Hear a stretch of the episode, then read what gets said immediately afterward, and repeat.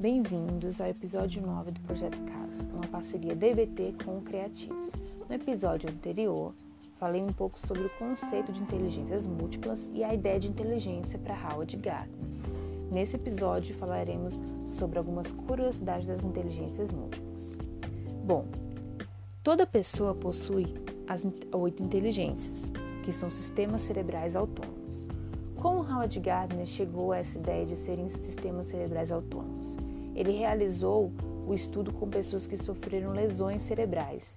Então, ele entendeu que o cérebro é dividido em diversas partes e que a lesão de um lado não atrapalha a inteligência do outro.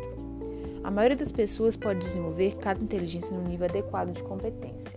Em regra, todos desenvolvemos no nível adequado, mas existem pessoas que desenvolvem todas as oito inteligências de forma muito elevada, dependendo dos estímulos, e tem pessoas que desenvolvem uma inteligência muito e não desenvolvem outras. Por isso que a educação e o papel do professor são tão importantes no estímulo a essas inteligências.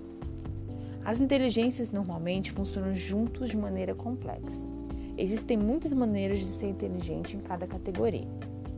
É importante destacar que a inteligência múltipla é diferente de talento. Pessoas que demonstram capacidades superiores em parte de uma inteligência, enquanto em outras inteligências funcionam de, de modo não satisfatório. São os savants. Um exemplo é o filme Rayman, que ele tinha uma inteligência lógico-matemática muito avançada e na outro tipo de inteligência não era tão desenvolvido.